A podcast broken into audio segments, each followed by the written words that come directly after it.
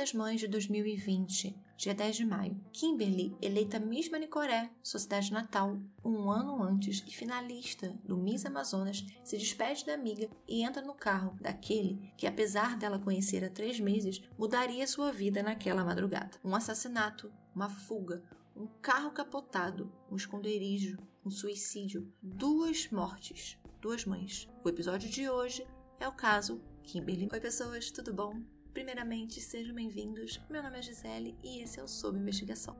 No dia 13 de setembro de 1987, dois catadores de lixo de papel, Wagner Mota Pereira, de 19 anos, e Roberto dos Santos Alves, de 22, entram no prédio abandonado. Lá, eles encontram uma máquina de radioterapia largado para trás eles decidem retirar um dos pedaços do aparelho, que era feito de aço, feito de chumbo, com o objetivo de vender depois para algum ferro velho. Os dois, usando ali um carrinho de mão, carregaram a peça, né? Tiraram a peça da, da máquina, a parte da frente do aparelho. Eles tiraram, colocaram no carrinho de mão e carregaram essa peça até a casa do Roberto, que ficava na rua 57, número 68 do setor aeroporto.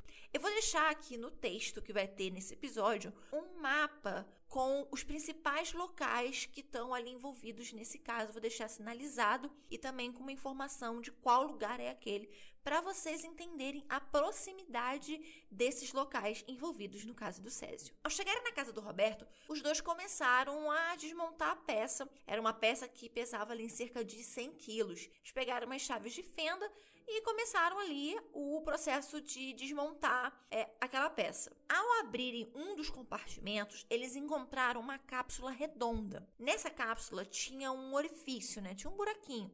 Eles colocaram ali a ponta da chave dentro do orifício para ver o que tinha dentro. E aí dentro eles tiraram umas pedrinhas do tamanho de um grão de arroz. Ainda naquele mesmo dia, os dois começaram a se sentir muito mal, começaram a sentir umas náuseas, começaram a sentir vômito. E aí o Wagner achou que era porque ele tinha comido manga com coco. E aí misturado, e aí aquilo ali não tinha batido muito bem nele. No dia seguinte, a mão do Wagner começou a inchar muito. E aí os sintomas passaram a ter, além das náuseas e dos vômitos, tonturas e também diarreia. Então, na manhã do dia 15, o Wagner vai procurar uma ajuda médica. Ali. Isso que você acabou de ouvir é um trecho de um dos nossos episódios exclusivos, o caso Césio 137, que você tem acesso ao se tornar um apoiador. Vamos começar esse episódio agradecendo então aos nossos novos apoiadores, porque eles merecem e muito. Muito obrigada, Cibele. Muito obrigado, Talita. Muito obrigado, Mariana. E também muitíssimo obrigado, João.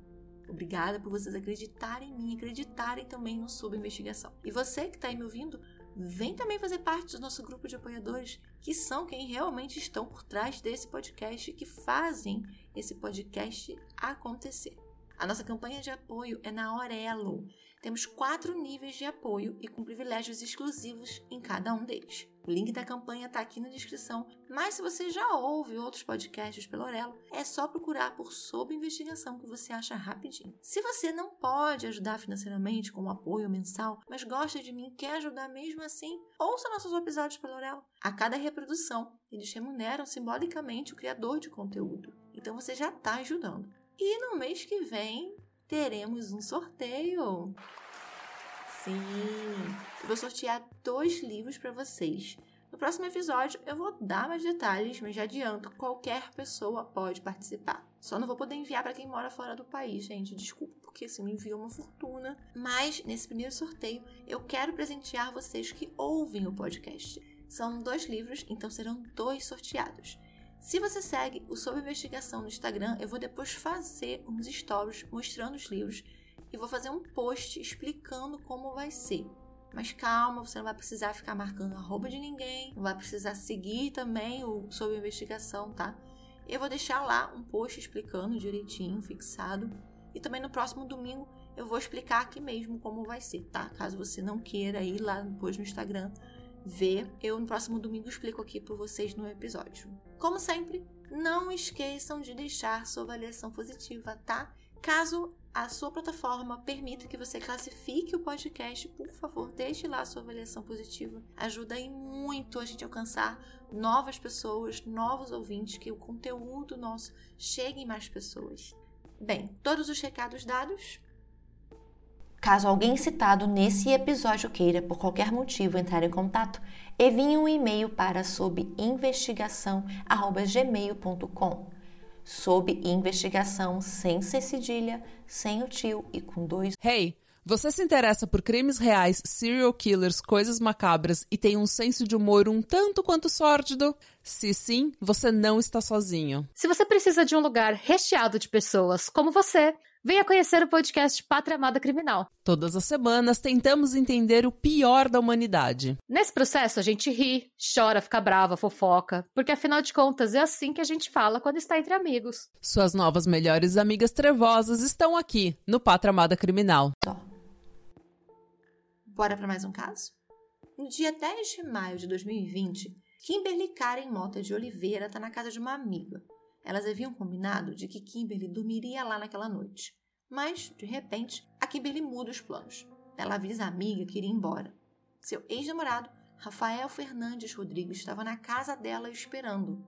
Infelizmente, Kimberly não tinha como saber que aquela seria sua última noite. Kimberly tinha 22 anos nascida na cidade de Manicoré, a 332 quilômetros de Manaus, que dá mais ou menos umas 14 horas de viagem. A Kimberly tinha outros dois irmãos, o Erivan e o William, todos filhos de Neila Pinheiro Mota. Como ela era muito bonita, sempre muito antenada em moda, sempre fazendo alguns trabalhos como modelo já, uma amiga a inscreveu no concurso Miss Manicoré de 2019. E a Kimberly acabou ganhando o concurso. Depois de se tornar Miss da sua cidade natal, a Kimberly vai participar da escolha do Miss Amazonas, que representaria Manaus no Miss Brasil. 20 candidatas participaram dessa seleção e a Kimberly ficou entre as seis últimas finalistas. Para conseguir participar, toda a família, amigos, todo mundo, a cidade se uniu para ajudar a Kimberly, já que a família dela era muito humilde. Segundo a família, a Kim, como os amigos a chamavam, era, abre aspas, calma, estudiosa e boazinha. Fecha aspas. E ela era mesmo muito estudiosa.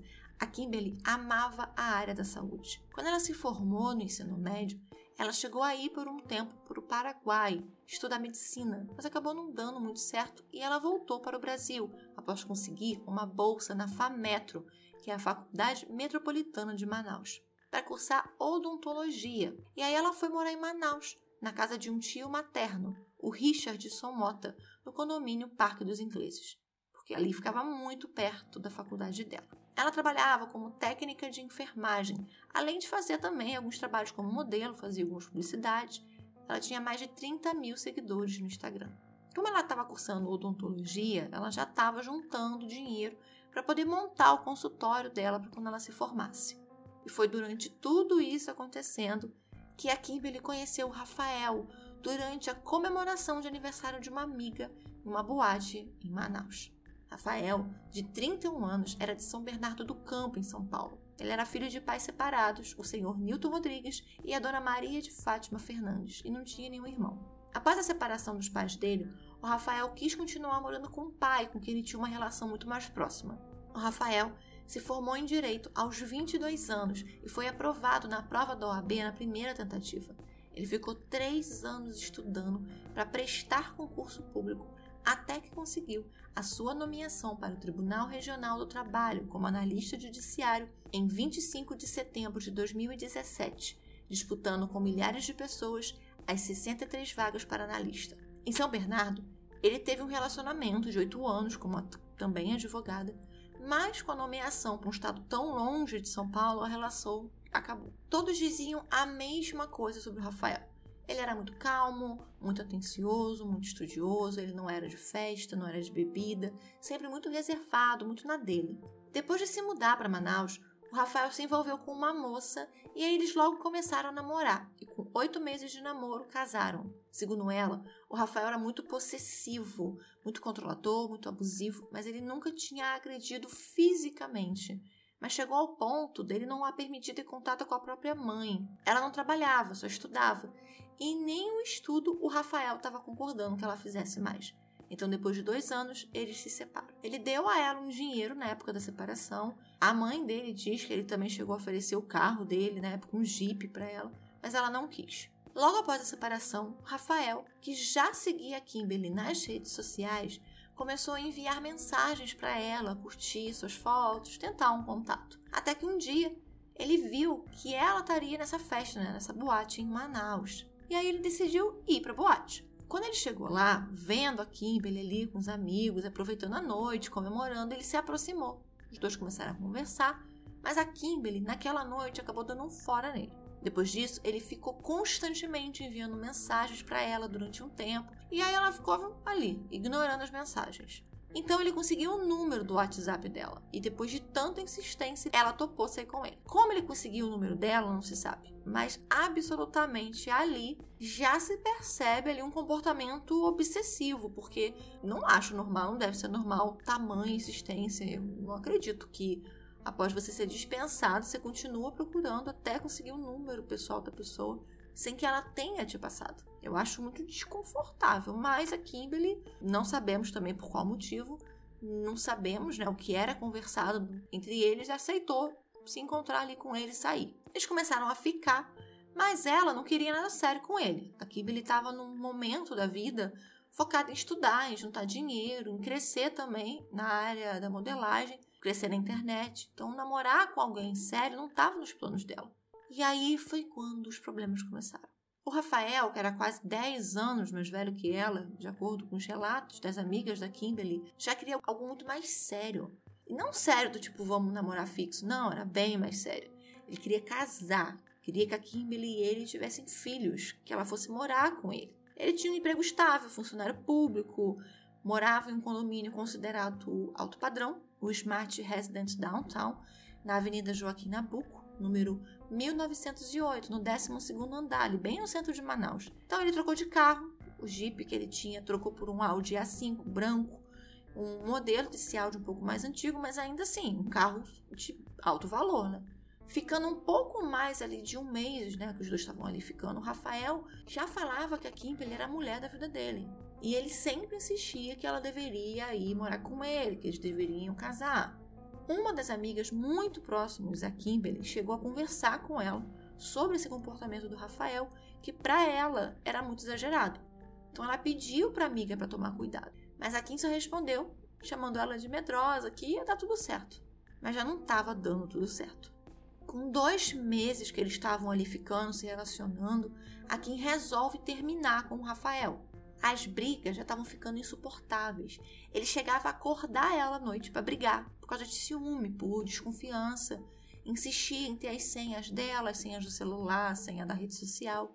E a Kimberly não queria nem ter aquele tipo de relação e nem ter uma relação, fosse com Rafael, fosse com qualquer outro. Então, eles terminaram, e apesar deles terem terminado, a Kim ainda mantinha o contato com o Rafael, né? O fato dele não ser de Manaus, estava ali morando sozinho, estava longe da família, então aquilo sensibilizava muito ela. Então ela decidiu continuar amiga dele, então eles manteram ainda um contato. No início de maio de 2020, o Rafael abriu uma requisição de transferência para ir para algum estado, ou na região sudeste ou na região sul. A pandemia já tinha começado e o estado do Amazonas foi muito afetado, muito afetado. Quem consegue esquecer da crise da falta de oxigênio que aconteceu em janeiro de 2021 no Amazonas. É impossível de esquecer, ou pelo menos deveria ser, né? Naquele dia das mães, pela manhã, a Kimberly, o tio, alguns amigos e o Rafael saem para correr logo bem cedo. Ela adorava correr. A Kimberly manda uma mensagem para a mãe, desejando um feliz dia das mães, dizendo que estava com saudade, porque a mãe dela morava ainda em Manicoré ela pediu uma foto da mãe dela, da avó, da, das tias, todas juntas. Ela fez um post na rede social em homenagem à mãe dela. O Rafael também mandou uma mensagem para Dona Leila, felicitando ela pelos dias das mães. Às 9h38 da noite, ela fala pela última vez com a sua filha. A Kimberly estava na casa dessa amiga e, como combinado era de que ela dormiria lá, quando a Kim desceu do segundo andar da casa, já com as suas coisas, ali por volta das sete da noite, a amiga achou estranho. A Kimberly disse que o Rafael estava na casa dela, esperando, e então ela iria embora para casa. Ela começou ali a pesquisar os preços dos aplicativos para pedir um carro, mas estavam muito caros, ela achou muito caro o preço. O que para a amiga pareceu é de que o Rafael tinha oferecido de ir buscá-la, de pegá-la. Porque vendo ali os preços, a Kimberly diz que, como estava muito caro, ela deixaria o Rafael ir até lá e buscá-la. Então, se ele queria ir buscá-la, para ter certeza de onde ela estaria, era para confirmar né, se ela realmente estava na casa da amiga, ou ele queria ir buscá-la já sabendo tudo o que aconteceria, tudo o que ele faria, não sabemos. Fato é de que ele vai lá pegar ela. As câmeras de segurança da rua gravam quando, às 7h18 da noite, ele chega, estaciona o carro e aguarda pela Kimberly, que sai pelo portão, dá tchau para a amiga e entra no carro. E aí ele sai da rua, né, de ré no carro. Essas imagens que foram divulgadas pela Folha BV, assim como todas as fotos desse episódio, eu vou deixar postado no nosso blog. Algumas fotos também vão estar lá no nosso Instagram, arroba sob investigação. A Kimberly chegou a dizer para a amiga que talvez voltaria para passar lá a noite com ela. Os dois vão para a casa da Kimberly. As câmeras de segurança do condomínio mostram eles chegando, a Kimberly descendo do carro, e aí o Rafael começa a ir embora do condomínio. Só que o tio da Kimberly tinha saído e ela estava sem a chave. Então ela liga pro Rafael e pede para ele voltar.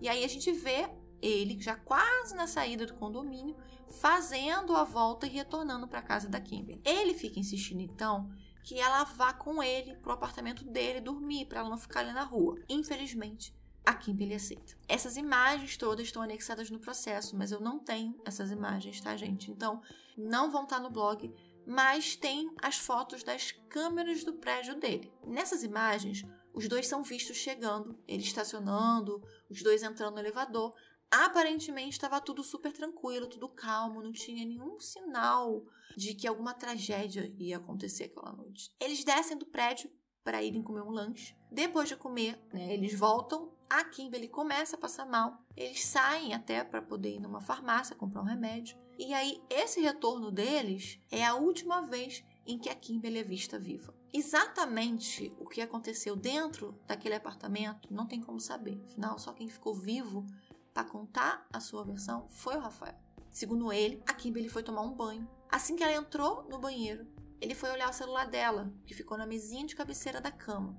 Na tela havia um direct do Instagram que ele não sabia de quem era, mas que pelo arroba ele imaginou que seria um homem, e que na mensagem estava um emoji de coração. Ele se sentiu traído.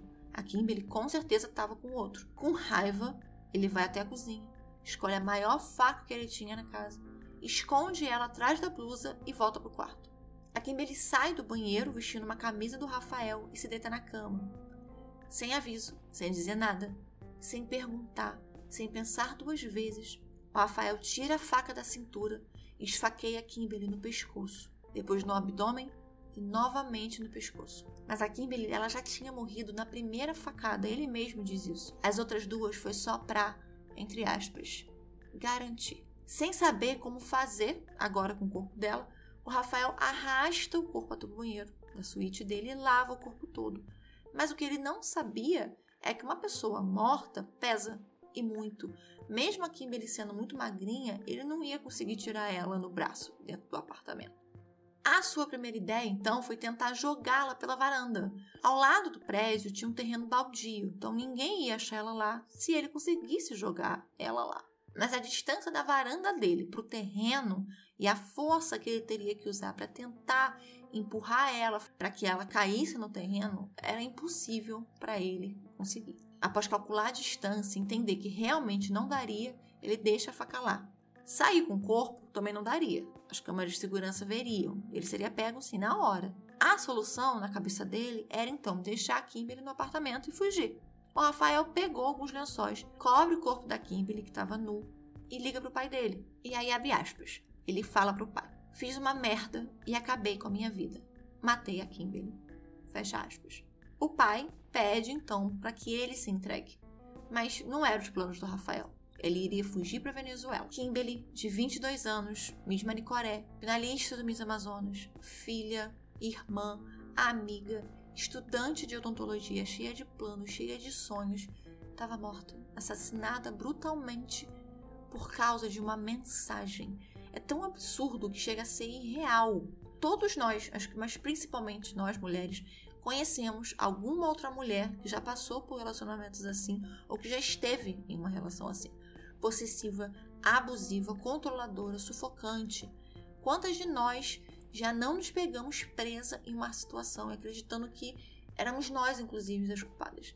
Porque irritamos ele, porque chateamos ele, porque fizemos algo que ele não gosta, que ele não aprova seja lá a relação em que a gente esteja amorosa, seja ela familiar, profissional, seja uma amizade, e seja lá quem for nosso parceiro ou nossa parceira, nós sempre justificamos. E quando a gente percebe que a nossa felicidade, que os nossos sonhos, a nossa vida é mais importante, eles nos matam, eles nos assassinam, eles nos agridem. Então, se você que me ouve agora está passando por isso, busque ajuda. Liga 180 é a central de atendimento à mulher. Eles não só podem te socorrer, mas eles podem te orientar, te encaminhar para atendimento. Ele é um serviço que funciona 24 horas por dia, todos os dias. Eu sei que é difícil. Na maioria das vezes tem filhos envolvidos, tem falta de acolhimento, tem o julgamento da sua família. Você sente que ninguém te apoia, que você não tem como sair, mas você tem sim. Se você precisar de qualquer ajuda, nem que seja para te ouvir, eu tô aqui.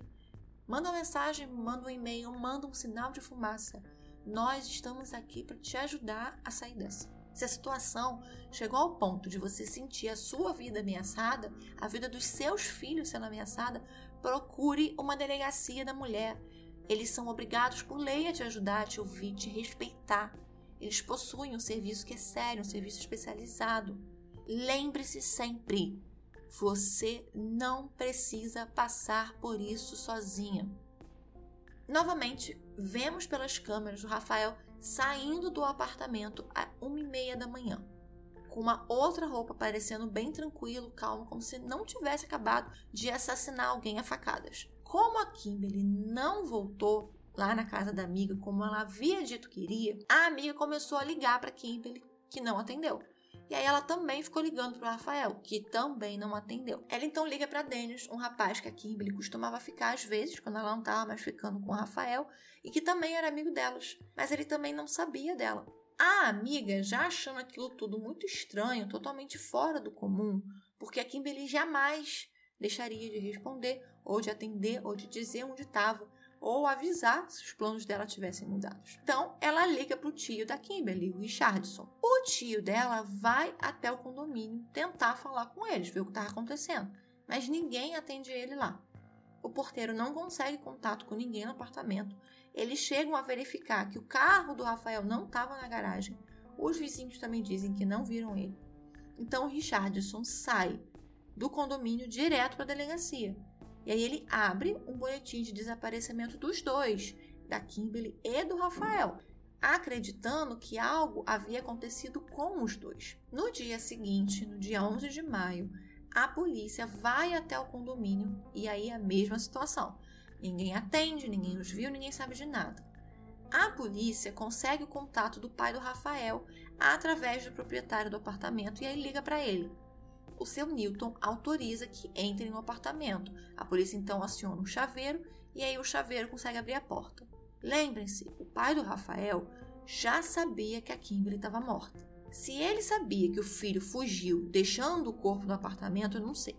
Não encontrei nenhuma fonte que confirmasse, mas eu creio que sim. Quando a polícia entra, encontra no quarto as paredes ali, ó, cheias de sangue, a cama ensopada de sangue um dos lados do colchão, com a maior parte do sangue acumulado no travesseiro e no chão, e ainda os com os cabelos um pouco úmidos, a Kimberly. No chão, nas poças de sangue, tinham várias pegadas iguais e nenhum sinal de Rafael ou de que alguém tenha forçado a entrada no apartamento. Então, a possibilidade de que o Rafael pudesse estar envolvido foi ficando cada vez mais forte, a cada minuto que a perícia trabalhava no local de crime. O pedido de prisão temporária para o Rafael Fernandes Rodrigues foi emitido no dia 12 de maio. Como ele tinha família na Espanha, a polícia achou que ele poderia tentar fugir para lá. A intenção dele é ir para Roraima e de lá entrar na Venezuela. Mas ao invés de pegar a BR 174, que vai de Manaus a Boa Vista, ele pegou a AM010, que liga Manaus à cidade de Itacoatiara. Chegando na cidade de Rio Preto da Eva, ele percebeu que errou o caminho e aí decidiu voltar. Nesse trajeto, ele joga o celular da Kimberly, que ele havia levado com ele, pela janela no meio do matagal. O monitoramento da polícia na BR-174 ainda não tinha visto o áudio branco. Era porque ele tinha errado o caminho. O carro de Rafael é visto às 5h50 da segunda-feira, do dia 11, passando pelo posto de fiscalização da Polícia Rodoviária Federal na divisa entre Roraima e Amazonas. No posto, ele precisou preencher uma ficha de investigação epidemiológica. Na ficha, com quase todos os seus dados já preenchidos corretamente, exceto pelo número do celular, o Rafael coloca que ele estava indo para Boa Vista, capital do estado de Roraima, ficar entre os dias 11 e dia 28 e que ele estava indo a passeio. No caminho para Boa Vista, na altura da cidade de Presidente Figueiredo, o Rafael sofreu um acidente de carro logo após uma câmera da rodovia pegar ele passando a 150 km por hora. Ele capota com o carro por volta do meio-dia de segunda. O áudio ele ficou completamente destruído, mas o Rafael saiu ileso. Ele decide então jogar a carteira fora, jogar os documentos dele fora, ficar só com os cartões do banco, inclusive jogou também o celular dele fora, no mato, e aí ele vai embora a pé até uma vila para pedir ajuda. Apesar de não ser assim exatamente igual, mas nesse caso, nesse desenrolar das coisas, me lembrou muito, muito um outro caso que é o da Tatiane Spitzner, que em uma outra temporada eu quero trazer ele. Para quem não lembra desse caso, a Tatiana também teve seus últimos momentos de vida pegos pela câmera de segurança de vigilância do prédio do então namorado, o Luiz Felipe Manvailer, ele começa a bater nela dentro do carro, na porta do prédio. Acho que era aniversário dela naquele dia, se não me engano, ou dele, não me recordo agora. Ele força ela a entrar no apartamento, joga ela da varanda, depois ele desce, pega o corpo dela de volta, troca de roupa e sai tranquilamente, fugindo, também de carro. E assim como é nesse caso, ele sofre um acidente durante a fuga, ele capota com o carro. E aí, depois do acidente, como ele ficou muito machucado, ele foi resgatado. E aí no hospital descobrem o que ele fez, né? Porque descobrem o corpo da Tatiana. E aí viram, né, que ele estava sendo procurado e ele acabou sendo preso. O que não aconteceu nesse caso da Kimberly. O Rafael ele conseguiu pegar uma carona com um caminhoneiro até a cidade de Caracaí, que é uma cidade bem mais próxima de Boa Vista. Lá em Caracaí, ele pegou um táxi, e aí nesse trajeto ele parou numa rodoviária, pegou dinheiro e ele continuou até Boa Vista no táxi, que é mais ou menos uns 140 quilômetros, umas duas horas de viagem. Em Boa Vista, ele pegou outro táxi até a cidade de Pacaraima, que fica na divisa do Brasil com a Venezuela. É a última cidade ali em Roraima que faz a divisa entre o Brasil e o outro país. Enquanto Rafael fugia e a polícia ainda estava no encalço dele, várias pessoas foram chamadas para depor sobre o caso a provável pessoa que teria enviado a tal mensagem para Kimberly também foi chamada para depor. É, ele, inclusive, disse que aquele dia ele tinha chamado ela para ir numa piscina, para ir numa festinha. Ela disse que não, não iria, que ela estava na casa de uma amiga dela. Então, ele não disse se eles tinham alguma coisa ou não. Aparentemente, não. Eles eram só amigos mesmo. As amigas dela também são chamadas para depor, o tio dela, a família. Todo mundo foi ouvido e os pais dele, que estavam em São Paulo, foram avisados do que estava acontecendo. A Dona Maria de Fátima, ela estava em tratamento contra um câncer que já se sabia ser maligno. Então ela estava bem adoentada, estava indo para a fase de radioterapia. A mãe do Rafael, nos dias em que o filho dela ainda estava como fugitivo, as pessoas ainda não sabiam exatamente o que tinha acontecido, muitas informações erradas estavam saindo ela dá uma entrevista para o Balanço Geral do Luiz Bach, ainda ali na tarde do dia 12 de maio. Ela sustentava a tese de que o filho dela havia sido vítima de um crime. Essa entrevista dela foi muito criticada na época, soou muito mal. Ela precisou, inclusive, depois pedir desculpas pelas coisas que ela disse e vocês já vão entender o porquê. Na entrevista, ela diz que o filho dela não teria matado a Kimberly, porque ele não seria capaz de uma coisa dessas. Bem coisa de mãe mesmo, né? Que quer defender o filho. Mas ela também diz que o filho havia com certeza sido sequestrado, porque ele tinha comprado um áudio um carro novo, tinha dinheiro guardado, uma boa situação financeira. E como Manaus, né, por ser uma cidade pobre, e que na pandemia as pessoas estavam até passando fome, o filho dela seria então a vítima fácil para ser sequestrado. Eles iam pegar o carro, iam desmanchar, ia fazer dinheiro, justamente porque era uma cidade só de pessoas pobres. E que a Kimberly foi morta porque, para os sequestradores, ela não era interessante, e sim o Rafael, porque o Rafael tinha dinheiro. E sim, gente, parece até mentira, mas não é. O link da reportagem, que inclusive está no YouTube, eu vou deixar também no blog para vocês assistirem a entrevista por inteiro. O Rafael tinha ligado no Dia das Mães para ela, disse que ia dormir e que falava com ela depois. Ela mandou algumas mensagens para ele, não estavam chegando essas mensagens. E aí ela entrou no Facebook da Kimberly, mandou uma mensagem para ela se apresentando, dizendo que era mãe do Rafael, estava preocupada com ele. Ela chegou até a dizer nessa entrevista que a Kimberly era uma menina muito bonita, mas, abre aspas, uma moça, por mais linda que ela seja, fecha aspas. E, ela também chegou a dizer um áudio nesse lugar. Bem, acho que eu não preciso nem dizer o porquê ela depois precisou pedir desculpa, né? Então, no vídeo que vai estar lá no link, tem até um comentário dela, tem também tem um comentário do, da tia da, da Kimberly. Assim, acho que é, para vocês entenderem e, e tirarem a, a própria opinião, é interessante vocês assistirem a entrevista completa, se não me engano, tem 15 minutos de entrevista. Então, assistam, tá? E aí, depois de assistir, vocês criem aí, tirem suas próprias conclusões. Devido à pandemia, não houve velório para Kimberly, mas mesmo sem velório, centenas de pessoas saíram às ruas de máscaras para acompanhar a chegada do corpo em Manicoré, e aí o corpo né, ia até o cemitério da cidade.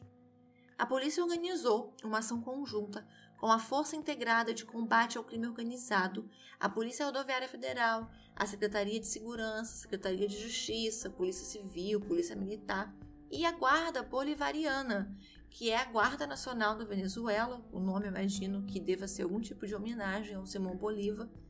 E a ação foi ali concentrada bem na fronteira e aí na cidade de Pacaraíma, e aí visava impedir que o Rafael conseguisse fugir para o país vizinho eles descobrem no dia 13 o carro do Rafael capotado, completamente destruído e vazio. No dia 14, como se toda essa tragédia não fosse triste o suficiente, seu Newton, o pai do Rafael, comete suicídio. Ele se joga nos trilhos da CPTM, que é a Companhia Paulista de Trens Metropolitanos, no terminal Barra Funda, que é uma das linhas mais famosas e mais movimentadas de São Paulo. Ele chega a ser socorrido, levado a um hospital ele passou por uma cirurgia, mas veio a óbito depois de uma parada cardiorrespiratória. O Rafael tentou entrar na Venezuela por três vezes, sendo barrado pela guarda bolivariana nas três vezes. E aí, nessas três vezes, ele infelizmente conseguiu fugir antes de ser capturado ali mesmo na fronteira. Ele se escondeu numa cabana ou algo bem similar a uma cabana. A foto vocês vão ver lá no Instagram. Essa cabana ficava um assentamento de imigrantes venezuelanos, e aí o abrigo foi obtido através de pagamento. A polícia recebeu uma denúncia no dia 15 pela manhã de um possível local em que o Rafael poderia estar escondido. E eles foram até lá, mas não encontraram nada. Quando a força-tarefa chegou, ela foi muito hostilizada pelos venezuelanos. Um deles, inclusive, chegou a agredir um dos policiais com um terçado. Rafael, que na verdade estava pagando aquelas pessoas para distrair a polícia, conseguiu fugir. Mas à tarde, por volta das quatro da tarde, a primeira companhia de fronteira, Serra do Sol, recebeu uma denúncia. Rafael estava numa cabana na mata do Morro do Quiabo e pela terceira vez naquele dia a polícia foi. Dessa vez, eles conseguiram pegar o Rafael. Ele estava com 600 reais no bolso e também com um pedaço de papel com o número de celular do pai dele. Dois venezuelanos irmãos de 17 e de 24 anos também foram levados, suspeitos de estar escondendo o Rafael. Lá na delegacia, eles assinaram um boletim de ocorrência circunstanciado e um termo de ocorrência. O Rafael foi levado para Boa Vista na madrugada do dia 16, direto para o Instituto Médico Legal, para fazer o exame de corpo de delito. E aí, naquele dia, ele dormiu na carceragem do segundo distrito policial. Uma coletiva de imprensa foi chamada e eles anunciaram a prisão do Rafael. De Boa Vista, ele foi levado para Manaus. Tem uma entrevista no podcast Além do Crime que relata né, alguns crimes que aconteceram, que acontecem lá no Amazonas, que eu super recomendo, inclusive. E aí tem uma entrevista com a delegada do caso, a doutora Zandra Ribeiro. É bem legal vocês ouvirem, caso você queiram alguns detalhes é, da, diretamente da delegada do caso. Em depoimento, Rafael confessou tudo. Ele contou que o crime não foi motivado por ciúmes, mas por Kimberly, na visão de atorpada dele, ter mentido eles não namoravam, já não estavam mais ficando, mas para ele, ela devia a ele fidelidade. Ele chegou a dizer que deu dinheiro a ela algumas vezes e que ele pagou um mês da faculdade dela como presente de aniversário. Então, assim, obviamente ela devia tudo a ele, né? Afinal de contas, ele gastou dinheiro com ela. Que absurdo. O Rafael diz que não queria fugir para Espanha, como a polícia pensou naquele primeiro momento, que ele só queria se esconder na Venezuela porque lá, ele diz, estava uma bagunça, então seria mais fácil se esconder. E ele também fala que em uma das tentativas dele de entrar na Venezuela, ele teve que pagar mil reais para não ser morto. Pagou foi pouco. Na delegacia, ele descobre que o pai cometeu suicídio. Frio ele estava, frio continuou. Ele não demonstrou qualquer sinal de tristeza pela morte do pai dele. Preso, a defesa dele pediu um habeas corpus que foi indeferido pelo desembargador José Hamilton Saraiva dos Santos. Em junho de 2020, a defesa também pediu a instauração do incidente de insanidade mental. E o que é isso? Um incidente de insanidade mental é um instrumento jurídico que averigua a chamada higiene mental do indiciado ou do réu. É, é um instrumento para que um exame seja feito com o objetivo de determinar se o indiciado ou réu é ou não inimputável. Eu já falei com vocês em outros episódios sobre o que significa e sobre o que acontece em caso de pareceres de inimputabilidade ou não. Também tem um post explicando lá no Instagram direitinho o que é, é imputabilidade, semi-imputabilidade, inimputabilidade. Então, qualquer coisa é só vocês irem lá e dar uma olhadinha. O que declarou a defesa a pedir esse exame? Que o Rafael já teria apresentado problemas psíquicos anteriores ao crime. O juiz então pede que nesse exame duas questões sejam respondidas. Primeira, por doença mental, o desenvolvimento mental incompleto ou retardado era o réu, ao tempo da ação, inteiramente incapaz de entender o caráter criminoso do fato ou de determinar-se de acordo com esse entendimento? Segunda pergunta. Em virtude de perturbação da saúde mental ou por desenvolvimento mental incompleto ou retardado, não possuía o acusado, ao tempo da ação, a plena capacidade de entender o caráter criminoso do fato ou de determinar-se de acordo com esse entendimento. Então, o que, é que o juiz queria saber? Naquele momento em que ele cometeu o crime, ele tinha consciência do que ele estava cometendo, de que aquilo ali era um crime ou não ou algum desenvolvimento mental, algum problema psiquiátrico que ele tinha, alguma doença mental que ele tinha, ou impedia naquele momento de entender o que ele estava fazendo, o Rafael fez o exame no Hospital de Custódia e Tratamento Psiquiátrico. A defesa também tinha pedido a revogação da prisão preventiva, que também foi negado. Com o inquérito policial concluído, já encaminhado e aceito pelo Ministério Público, é feito o pedido de quebra do sigilo telefônico do Rafael. Esse laudo, né, o, incidente, o incidente de insanidade mental, tem um prazo de 45 dias para ser concluído. E ao fim desse prazo, ele voltou com a conclusão de que o Rafael era semi-imputável. O julgamento é marcado para outubro de 2021. Em janeiro desse ano, do ano passado, a dona Neila, a mãe da Kimberly, descobriu que estava com leucemia e ela tinha começado o tratamento. O julgamento começou no dia 27 de outubro de 2021, no Fórum Enoque Reis, no bairro de São Francisco, por júri popular por ser um crime contra a vida. O julgamento foi presidido pela juíza Ana Paula de Medeiros Braga. As promotoras foram a Márcia Cristina Oliveira e a Lilian Maria Pinheiro. Os advogados de defesa eram Josemar Berchot, Josemar Berchot Filho, Ignaldo Gonçalves de Moura e Camila Alencar de Brito. No primeiro dia, foram ouvidas as testemunhas, cinco do Ministério Público e quatro da defesa. A dona Neila, ela estava internada já em estado grave no Hospital Universitário Getúlio Vargas. E ela foi a primeira a testemunhar por videoconferência depois da autorização dos médicos. No dia 28 de outubro, o júri acatou a tese da semi-imputabilidade, reconheceu as qualificadoras apresentadas do artigo 121, que eram motivo torpe, impossibilidade de defesa da vítima e o feminicídio. A pena base do homicídio triplamente qualificado foi a de 21 anos, mas como o júri acatou a tese da semi-imputabilidade, a pena foi reduzida para 14 anos. E eu sei que vocês vão estar pensando agora, só isso? E sim, eu pensei a mesma coisa. Eu ainda estou engateando no aprendizado de direito penal. Quem me acompanha ou está aqui há mais tempo, ou já maratonou o podcast, sabe que eu sou formada em administração, minha área é compliance, mas eu venho estudando muito, tanto direito penal quanto criminalística, criminologia, e eu ainda não entendo como são feitas as dosimetrias de pena. Mas eu super concordo, gente, que 14 anos, sendo que em dois terços dessa pena ele já pode pedir a progressão de regime.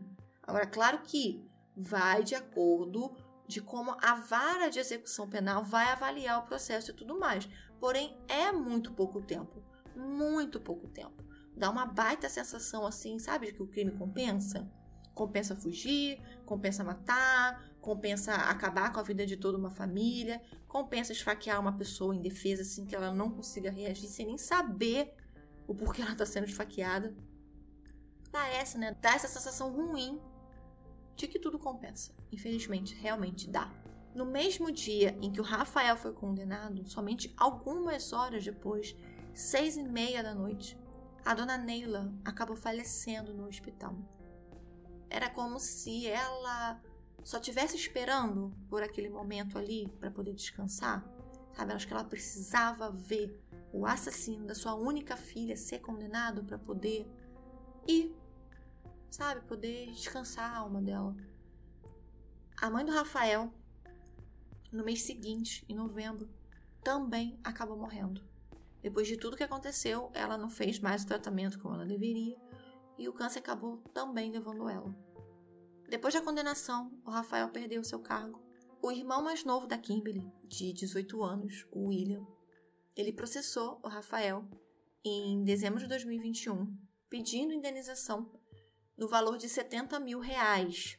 Ele alegou ter razão, né, pelo dano sofrido com a morte da irmã, o sofrimento que aquilo tudo causou a ele, não só a ele, como a família inteira. Ele, inclusive, cita no processo também a morte da mãe dele, que foi no mesmo dia, como eu disse, da condenação do Rafael. Esse processo ainda está bem no início, mas eu estou acompanhando e havendo novas movimentações desse processo, eu vou atualizando vocês. Eu acho que esse caso ele traz tantas lições, meio a tanta tragédia, o Rafael acabou destruindo duas famílias inteiras. Ele acabou com os pais dele. O pai dele se matou.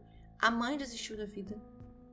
Ele podia ter tido uma carreira dentro do tribunal de trabalho, poderia ter chegado longe, sabe? Jogou tudo fora por causa de uma mensagem. Ele cometeu um crime, ele matou alguém que ele mal conhecia. Ele só conhecia a Kimberly há três meses. Ele acabou com a vida da Kimberly, acabou com a vida da mãe dela, dos irmãos dela. E para quê? Para nada. E uma curiosidade: o tal Audi A5 branco, que a mãe dele falava tanto desse Audi, que ele teria sido morto, que ele tinha comprado esse Audi. Esse Audi, na verdade, não era do Rafael.